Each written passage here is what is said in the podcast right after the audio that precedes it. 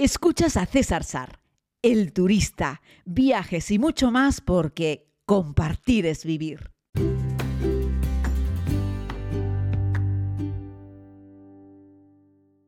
Saludos querida comunidad, muy buenos días en este lunes. Espero que se encuentren sensacionalmente bien. Les hablo desde la isla de Tenerife y tengo que reconocerles que cuando hago estos podcasts eh, viajando, pues es fácil, les cuento lo que estoy haciendo cada día. Pero como ahora estoy pasando 20 días en mi isla antes de mi siguiente viaje a Nepal, pues tengo que pensar de lo que les voy a hablar. Y en alguna ocasión me pongo delante del micrófono sin tener muy claro de lo que contarles. Pero estaba hablando con, con una amiga hace un momentito eh, aquí por, por un chat y le preguntaba, oye, recomiéndame algo de lo que hablar. Y me dice, 14 de febrero, habla de lugares románticos en el mundo. Y pensé, oye, pues qué buena idea. Así es que muchísimas gracias por la idea y vamos con eso.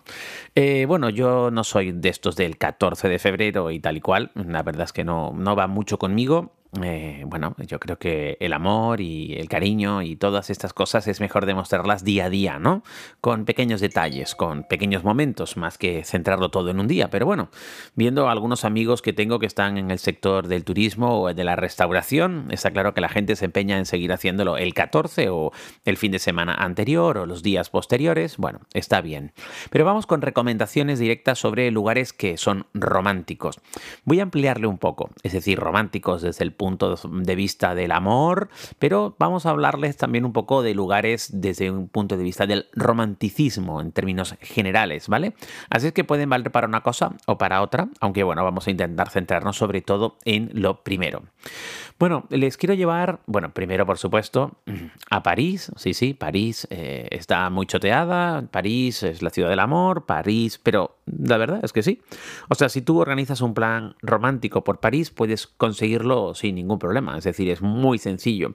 Más allá de lo típico, que lo típico también merece la pena incluirlo. O sea, puede ser romántico cenar en el restaurante de la última planta de la Torre Eiffel y gastarte ahí un dinerito, que está muy bien, eh, pero en el restaurante Julio Verne de la última planta de, la Torre Eiffel, pero también puede ser romántico en los, en los, en los jardines eh, que están justo al pie, pues llevarte una mantita y algo para picar, algo que hace mucha gente, no solamente por el Día de los Enamorados, pero es un hecho que puede convertirse en algo romántico sobre todo si lo haces desde un punto de vista, creo yo, ¿eh? un poco más natural, aunque evidentemente lleva una mínima planificación, pero sin darle demasiada importancia, sin darle demasiado valor. De hecho, lo ves muchos jóvenes franceses que, se llevan ahí cosas para picar. Bueno, algunos hacen directamente botellón allí, pero eh, en los campos de Marte, pero otros, eh, pues hecho, echan una mantita y te ves allí, pues muchas parejas o simplemente amigos que disfrutan de algo, de, de cenar o de comer a los pies de la Torre Eiffel y la verdad es que la, la imagen es muy bonita porque hay un momento ahí en el que te acuestas y pues tienes una vista preciosa a una de las eh, estructuras más eh, famosas y reconocibles del planeta. Ahora les quiero llevar a un punto completamente distinto eh, antes de volver de nuevo a Europa, si quieren. Eh, les quiero llevar a Luang Prabang, eh, catalogada como una de las ciudades más románticas de Asia, y yo creo que sí, criticada por otros, ya sabéis, por estos viajeros que creen que son súper expertos, pero que, bueno, se dedican a escribir grandes posts, que hacen un poquito de viaje un par de veces al año nada más. permítanme que sea un poquito crítico, hay gente para todo, yo sigo algunos bloggers de viajes que son muy buenos, y otros que la verdad que no lo son tanto, pero no pretendo polemizar con esto, sino decirles que realmente Luang Prabang, desde mi punto de vista, es una ciudad que puede ser muy romántica. Sobre todo si no la visitas solo una tarde, corre, corre y ya está, y haces cuatro fotos a sus casas coloniales. Pero esas antiguas casas francesas, reconstruidas, eh, restauradas, de la época colonial francesa en Luang Prabang, eh, que es una pequeña península en una ciudad más grande, el resto de la ciudad es bastante fea, pero que es, eh, está rodeada de agua por prácticamente de todos sus lados, confieren que sea un lugar muy bonito. Luang Prabang tiene algunas partes para disfrutar de un atardecer, más allá de subir a la colina con el templo, que también es un lugar para pasear por sus calles, sobre todo cuando ya la mayoría de la afluencia de público ha desaparecido, porque mucha gente duerme fuera, o para visitarla fuera de la temporada de mayor visita turística, si me lo permiten. Pero incluso con los turistas, Luang Prabang puede ser una ciudad muy bonita y muy romántica y que tiene un poquito de todo porque eh, tiene sitios muy bonitos para dormir, con esa arquitectura de madera, con esos balcones, con, esas, eh, con esos suelos de piedra preciosos y luego también tiene muchos rinconcitos muy lindos para comer o para cenar, para tener una pequeña velada y luego para pasear por sus jardines, para acercarte a la orilla del río y simplemente disfrutar eh, allí o perderte un poquito en algunos no solo de los templos, sino también de los pequeños monasterios que hay, que los monjes siempre te dan la bienvenida, no tienes ningún problema, no hay que pagar nada, simplemente te entras en uno de ellos, te sientas en un banco a, disfrutar ¿no? de la compañía de los monjes, de la persona con la que vayas. Y a mí me parece que Luang Prabang es en el sudeste asiático un lugar eh, merecidamente romántico. También depende de cómo lo abordes y cómo lo visites. ¿no? Si eres de los turistas de estos que van con prisa, eh, con su cámara, y lo único que quieres es hacer una foto a la ceremonia de los monjes de por la mañana, que esto sí se ha convertido un poco en un circo, pero desde mi punto de vista, por culpa de, algunos viajeros, de algunos turistas, que yo creo que no están respetando muy bien cuál es la filosofía de, ese acontecimiento, que por cierto no es de Luang Prabang, se repite en prácticamente todas las ciudades y pueblos del sudeste asiático. Es algo que tú puedes ver a los monjes haciendo ofrendas por la mañana, también en, los templos de, Bangkok, ¿vale? O sea que no, no hace falta irse tan lejos para ver esa ceremonia eh, de la recogida de las ofrendas por parte de los monjes por la mañana que van en fila. Luan Prabang la convierte en algo muy bonito porque está rodeado de templos y en la calle principal, creo que solo en la calle principal hay cuatro templos, están profusamente decorados y muy bien restaurados, ¿no? Pero no, no, no distraigamos la atención, ¿vale? Yo me quedo con Luang Prabang como una de las ciudades más románticas del sudeste asiático y es un tópico, pero realmente merece la pena, ¿vale? La tenemos en Laos, ¿eh? para quien no sepa de lo que estamos hablando, Luang Prabang en Laos, en el norte de Laos. Posiblemente uno de los únicos sitios que realmente merecen la pena en, Laos. Sí, es el lugar más destacado, de, más destacado eh, del país.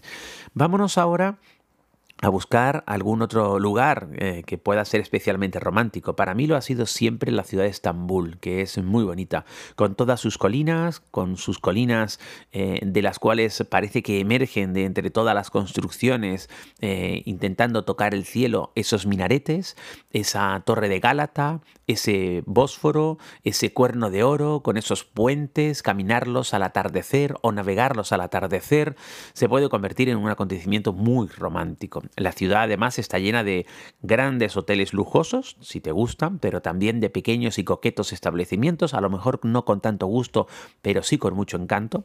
Ojo porque algunos de los grandes hoteles, como el Radisson Blue que está en Estambul, eh, posiblemente el edificio en sí no sea muy romántico, pero las vistas que tienes desde la última planta de su restaurante, que además es uno de los mejores restaurantes de la ciudad, puedes tener una cenita romántica allí con unas vistas espectaculares a, a Estambul que te quitan el hipo. Pero cerca de Sultanamet, y Santa Sofía encontramos también algunos hotelitos pequeños eh, que han ido creciendo hacia arriba y en cuya terraza, en la parte superior, eh, tienes una vista espectacular a las mezquitas eh, y que parece que casi las puedes tocar y también podrías tener allí pues una cena o una comida o, ¿por qué no?, un desayuno romántico, sobre todo si es en verano y desayunas prontito antes de que pegue el sol con fuerza, vas a poder disfrutar de unas vistas sensacionales. También puede ser muy romántico un desayuno y puedes buscar unos cuantos alojamientos en Estambul que miren hacia alguno de los puntos más significativos. Es una ciudad romántica para pasearla y decía antes que para navegarla, porque muchos turistas hacemos el típico crucerito con un barquito pequeño, nosotros lo hicimos el año pasado con nuestro grupo de la comunidad, con nuestro grupo del origen, y, nada, y navegamos eh, pues el Cuerno de Oro, un poquito el Bósforo y volvimos. Éramos 12 eh, personas, si no recuerdo mal, y la verdad es que el, momento fue muy emotivo, muy romántico, aunque íbamos en grupo. Aunque luego, volviendo de las Islas de los Príncipes, casi al final del viaje, nos pilló un atardecer espectacular. En Estambul disfrutas de muchos de esos atardeceres en los que está el aro solar presente, inmenso en el horizonte y se mete entre las, eh, los minaretes de las mezquitas. ¿no? Y bueno, esa foto, esa imagen eh, queda generalmente eh, en, tu recuerdo, ¿no? en la retina para, para toda la vida. ¿no?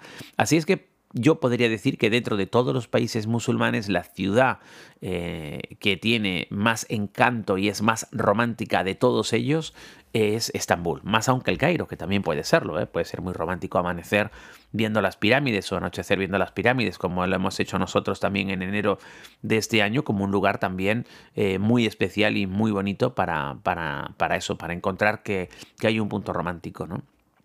¿Qué más sitios pueden ser así especialmente románticos? Fíjense que yo no estoy citando mucho así como sitios de sol y playa, que de esos hay tantos como queráis, es decir, pero tampoco hace falta que os vayáis muy lejos.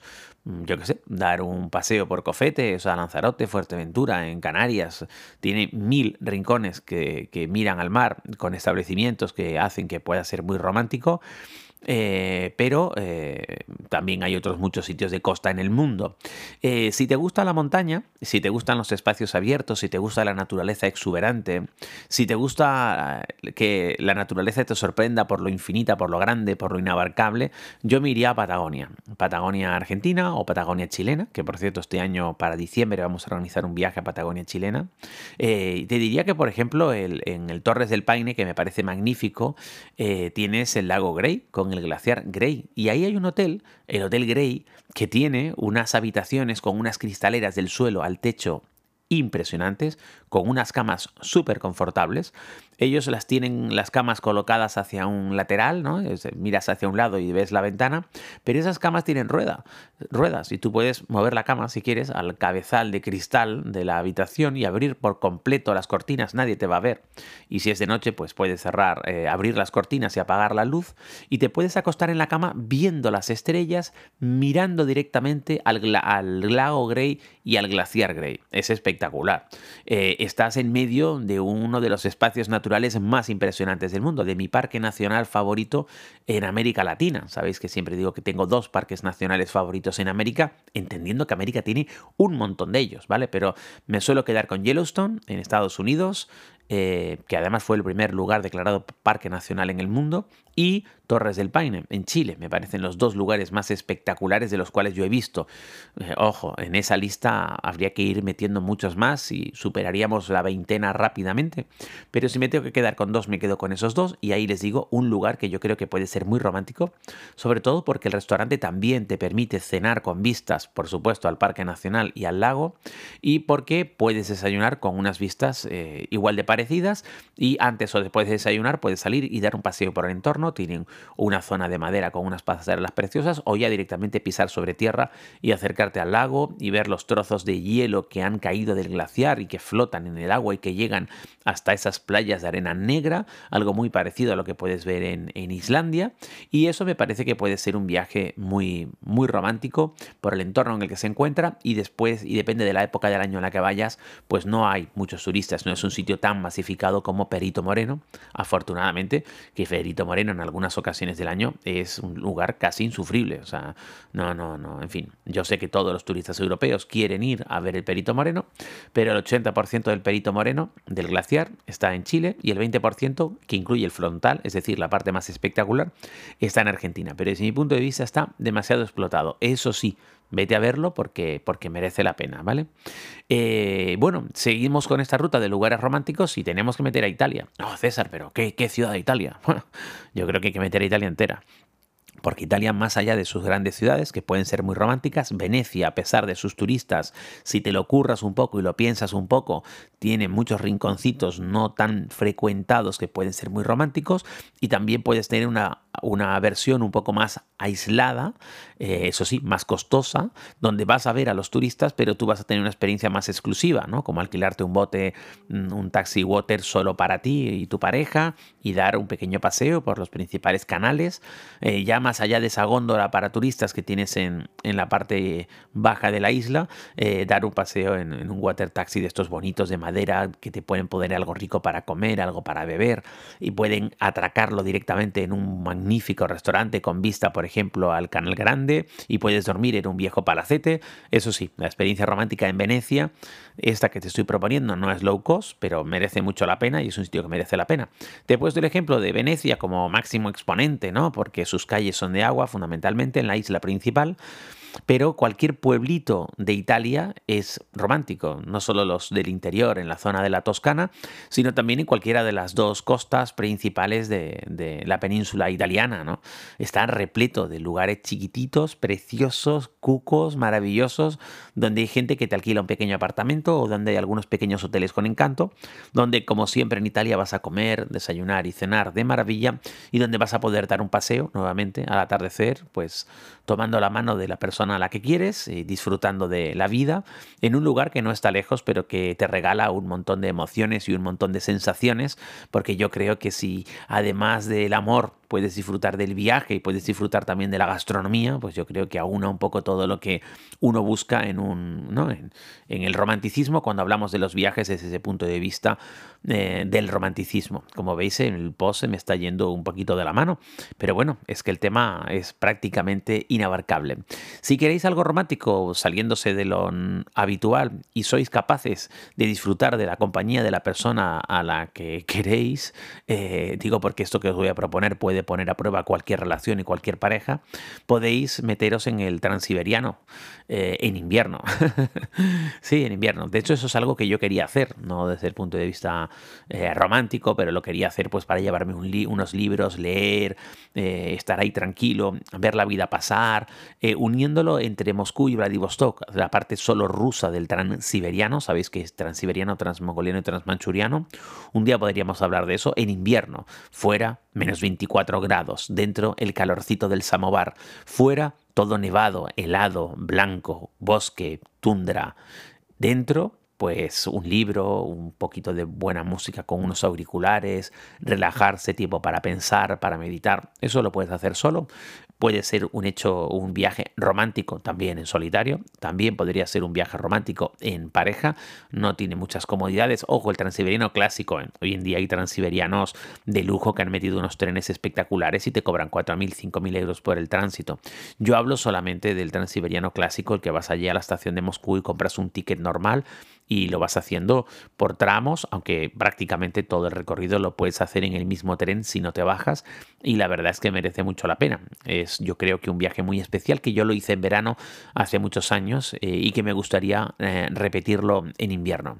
Y bueno, con esto yo creo que he citado unos lugares de Europa, he citado algo de Asia, he citado algo de América, aunque América daría para muchísimo más, por supuesto.